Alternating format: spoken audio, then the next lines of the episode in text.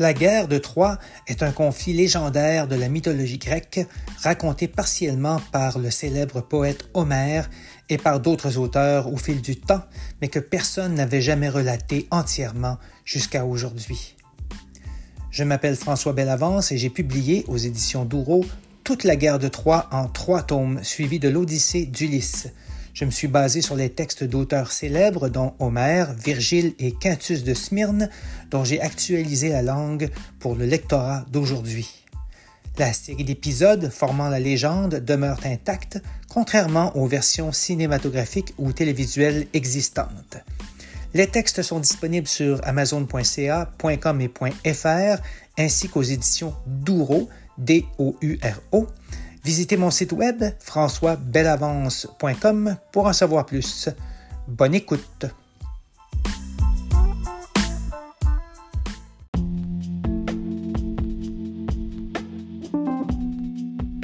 Bienvenue au 17e épisode de la guerre de Troie et de l'Odyssée actualisée. Cet épisode couvre une partie du chant 29 ainsi que les chants 30 et 31 de la série de quatre tomes publiés aux éditions Douro est disponible sur leur site ainsi que sur Amazon en version papier et Kindle. Une petite note avant de commencer. Tétis a recueilli Héphaïstos quand il était bébé avec l'aide d'Eurynomée, une océanide, déesse primordiale marine. Sur ce, bonne écoute.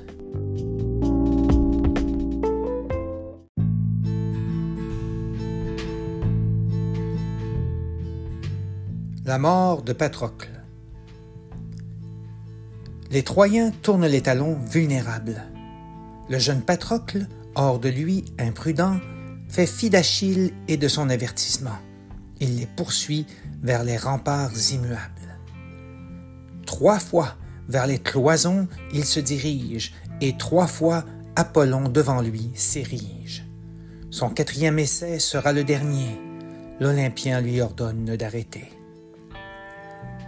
Alors que Patrocle recule par respect pour l'archer divin, celui-ci prend l'aspect d'un des oncles maternels d'Hector, Asios, un homme aussi grand que fort. Asios ordonne à Hector, fils de Priam, hésitant devant les portes C, de faire tourner sa longue lame auprès de lui dans la rude mêlée. Hector sort son glaive de son fourreau. Patrocle refuse de prendre panique de la main gauche, il brandit sa pique, de la droite, il tient un rocher bien haut. Il lance le roc de ses forces décuplées par la haine et fracasse les sourcils de Cébrion, l'écuyer de son ennemi. Puis il bondit vers son corps inanimé. Hector saute au sol et protège son cocher. Ils s'affrontent, duel épique de lion pour le cadavre abîmé de Cébrion. Leurs hommes autour d'eux entremêlés. Des traits ailés jaillissent des arcs bombés. Les hommes tombent sous les javelines. Il pleut des pierres sur leurs boucliers jusqu'à ce que le soleil s'incline. Ce sont les Achéens qui prennent le dessus. Ils tirent vers eux le corps inerte. L'audacieux Patrocle court à sa perte. Vers lui, l'archer de l'Olympe se rue. Apollon lui plante une flèche dans le dos. Les yeux du preux s'emplissent d'eau le dieu fait tomber son casque rond au pied d'Hector qui le pose sur son front. Patrocle s'immobilise, éperdu. Sa lance entre ses mains se fracasse. De ses épaules tombe son écu.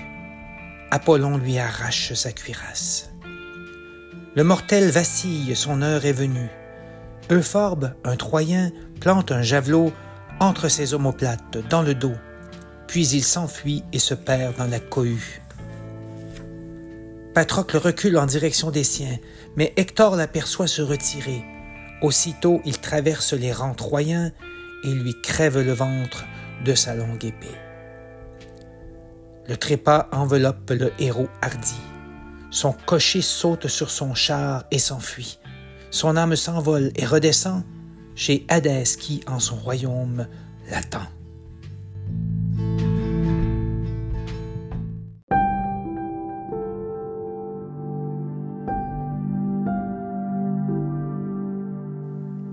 Se dispute le corps.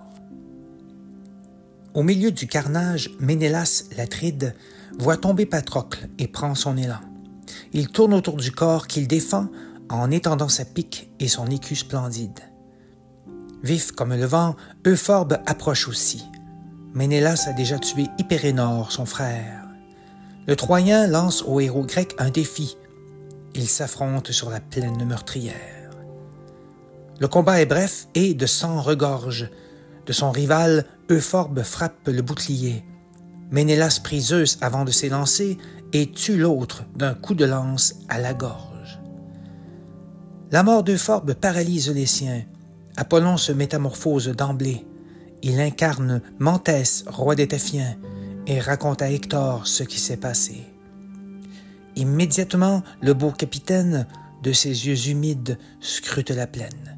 Il voit Ménélas sur Euphorbe penché, ravir ses armes aux soldats effondrés.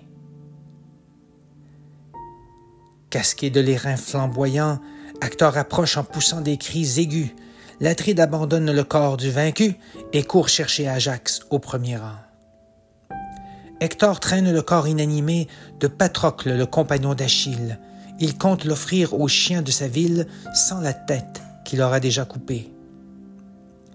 Mais voilà que s'interpose Ajax le Grand, portant à la main son bouclier géant.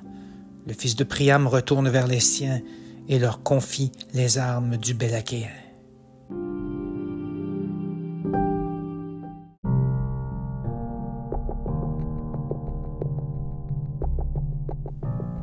Hector revêt l'armure.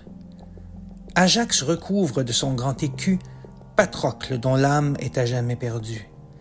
C'est alors que le capitaine Hector revêt la cuirasse d'Achille, combattant parfait. Du haut de l'Olympe, le chronide adapte les armes pour le Priamide qui se dirige en poussant de grands cris vers ses valeureux alliés et amis. Il lance un défi à ses nombreux soldats. La moitié des dépouilles, voilà la prime de celui qui tirera le corps de Patrocle qu'Ajax nous refuse encore. Lance haute, il fonce, d'espoir chargé. Ajax résiste, mais se croit condamné. Près de lui, Ménélas appelle au secours tous les Achéens des alentours. Les Troyens, Hector en tête, foncent vers eux. Une vapeur entoure les sinistres lieux, car Zeus répugne que ce corps convoité soit livré à des animaux affamés.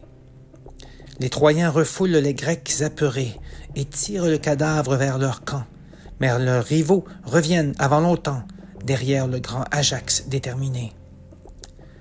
Le géant fait fuir plusieurs adversaires, alors qu'Hippotus traîne par un pied la dépouille à travers l'horrible mêlée. Ajax frappe son casque à crinière. Foudroyé, le Pélagien s'écroule. De sa tête, la cervelle s'écoule. Ajax n'a pas le temps de se réjouir. Hector décoche sa lance pour le férir. Le gaillard esquive de peu le projectile. C'est Chédios qui encaisse le coup. La pointe des reins le frappe près du cou il s'effondre et reste immobile. Dans les entrailles de Forcis, Ajax darde sa javeline noire revancharde. Dans les airs, les pointes acérées pullulent. Des deux côtés, les combattants reculent.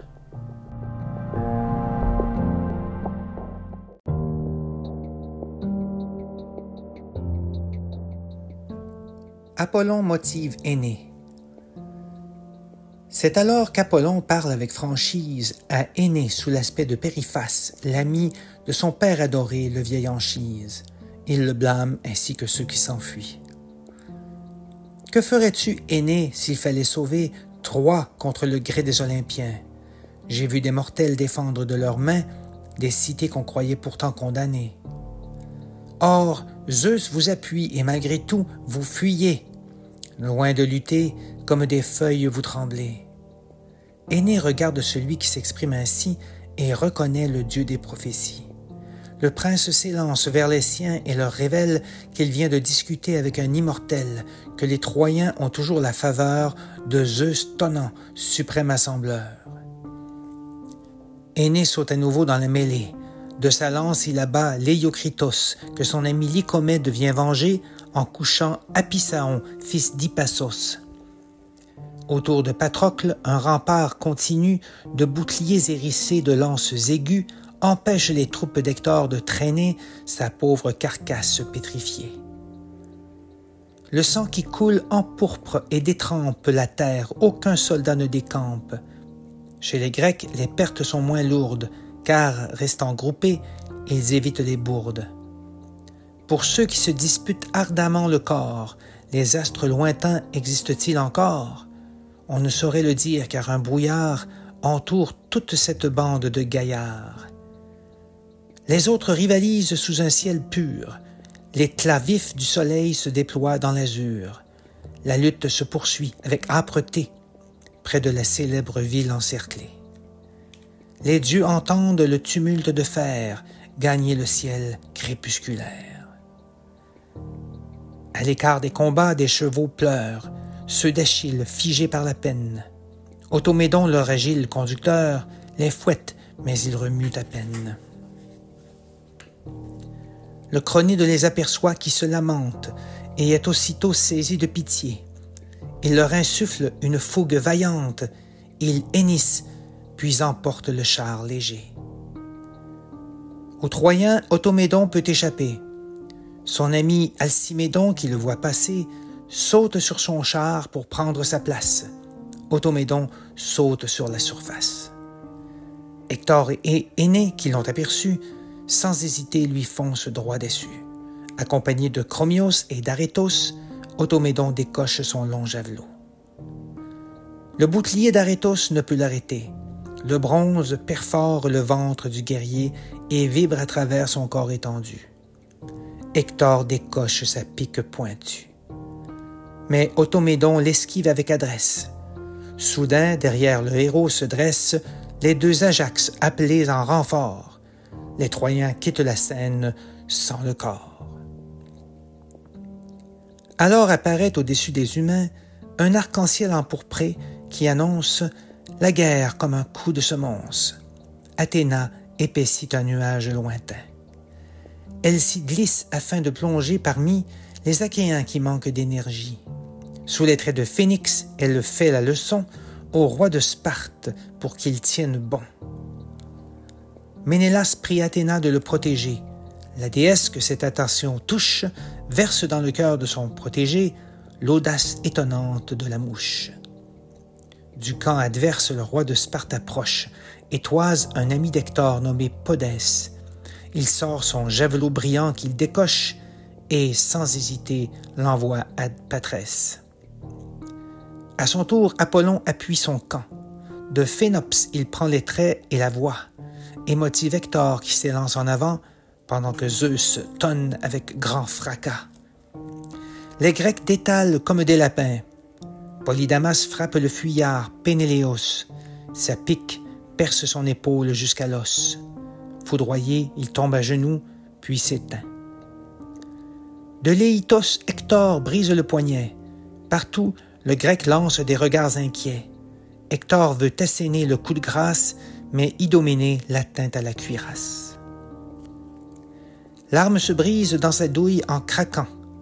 Les Troyens poussent un soupir de soulagement, puis leur chef, mu par la vengeance, abat Coréanos d'un coup de lance.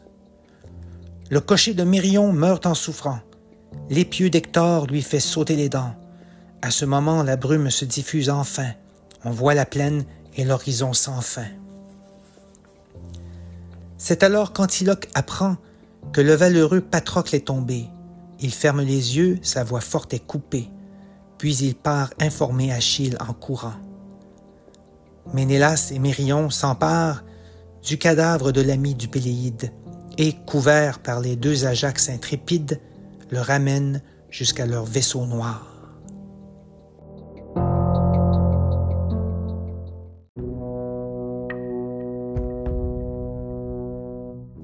Le cœur brisé d'Achille. Antiloque atteint les nefs aux cornes hautes. Il trouve Achille et lui donne la nouvelle. Patrocle gît au sol, on voit ses côtes. Hector lui a pris ta cuirasse si belle. Le cœur du plus grand des héros est brisé. il prend à pleine main les cendres d'un foyer et souille son beau visage malheureux, puis il s'écroule et s'arrache les cheveux. Ses captives poussent des cris et l'entourent. Le fils de Nestor gémit et pleure. Il saisit les mains d'Achille car il a peur que celui-ci mette fin à ses jours. Un cri puissant que pousse le Péléide se rend aux oreilles de Thétis, sa mère, entourée de toutes les Néréides, ces jolies déesses des vastes mers.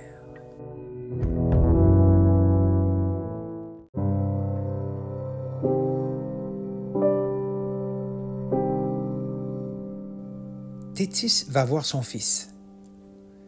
Assise au fond des abîmes salés, Thétis leur annonce qu'elle part sur le champ. Elle doit savoir pourquoi son fils souffre tant. Les autres la suivent jusqu'aux nefs ancrées. Son garçon, au pied rapide, sanglote. Sa mère lui prend le front et gémit. Mon fils adoré, j'ai quitté ma grotte pour comprendre ce qui te rend ainsi. Tel que prévu, on m'a interpellé. Les Grecs ont besoin de moi à leur côté. Mais voici que meurt celui que j'aimais le plus. C'est comme si j'avais tout perdu. La vie pour moi n'est plus lumineuse. Où sont mes armes prodigieuses? Le fils de Priam les lui a volées. Ces cadeaux des dieux à mon père Pélé. Je ne reviendrai jamais d'ici, ma mère. Tu le sais, tu le savais déjà hier. Je ne veux désormais qu'une chose, venger mon ami le fils de Ménétios. Aujourd'hui, je veux ma part de gloire. Les forces achéennes reprendront espoir avec moi, le grand Achille, à leur côté.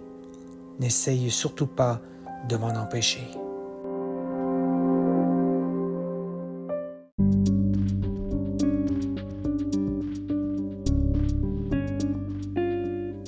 La promesse de Thétis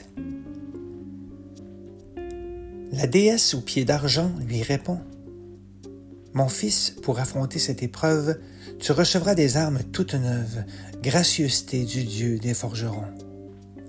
Sur ce, les Néréides plongent dans les flots et Thétis se rend chez Héphaïstos. Iris, la messagère envoyée par Héra, enjoint le Péléide à vite s'équiper. Il n'est pas trop tard pour récupérer le corps de ton compagnon là-bas. N'oublie pas qu'Hector veut le livrer en pâture aux chiens d'Ilion affamés. C'est ainsi qu'il entrerait chez les morts. Quel scandaleux outrage, quel horrible sort. Avant d'obtenir les armes d'un dieu, montre-toi, fais-toi voir à tes rivaux. Ta présence se fera sentir aussitôt et les tiens pourront respirer un peu.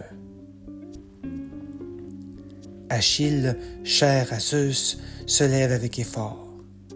Athéna orne sa tête d'un nimbe d'or, d'où jaillit une flamme jaune et bleutée, et pose l'égide sur son dos musclé. Achille passe la cloison abîmée et s'arrête près du large fossé. Il lance trois cris de sa voix claire. Les Troyens paniquent et désespèrent. Chaque hurlement porte fruit. Des chars font demi-tour, des hommes s'enfuient. Les Troyens dégagent Patrocle à bout de bras et le déposent sur une civière en bois. Achille, aux pieds infatigables, est venu. Il découvre son fidèle ami étendu, déchiré par le bronze d'une lame. Puis la nuit tombe et impose son calme. Sous un ciel nocturne de Perséide, les Troyens cessent la lutte et restent sans voix, ils ne peuvent fuir derrière leurs parois, car les greniers de Priam sont vides. Toute la nuit, les soldats grecs pleurent. Achille entonne son grand malheur. Il pose la main sur le corps de son ami. Sa colère gronde et s'amplifie. Les myrmidons lavent et couvrent le corps d'un beau tissu de lin et d'un drap blanc, tandis qu'en l'Olympe, Zeus tonnant avec Héra se dispute encore.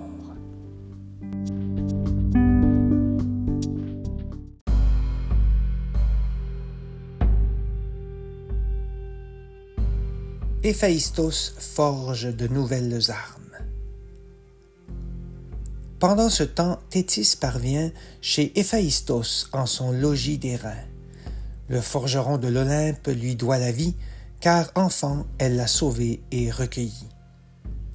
Sa mère, Héra, le trouvait si monstrueux que de l'Olympe au sommet brumeux, elle l'avait laissé tomber par dépit.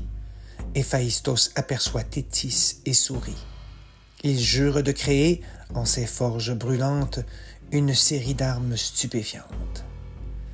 Il tourne ses vingt soufflets vers le feu et leur ordonne de bien travailler.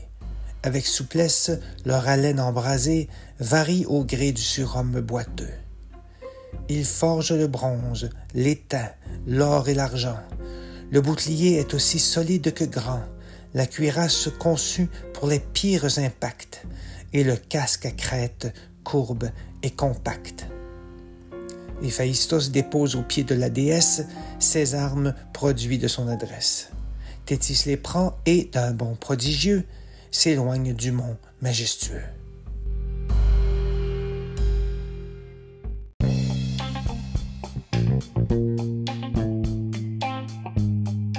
Merci d'avoir écouté cet épisode de la guerre de Troie et de l'Odyssée actualisée. 40 épisodes seront publiés en 40 jours, ce qui vous permettra de les écouter à votre rythme sans attendre trop longtemps la conclusion de ce formidable cycle de légendes grecques. La guerre de Troie, suivie de l'Odyssée, actualisée pour vous. J'espère que vous aimerez.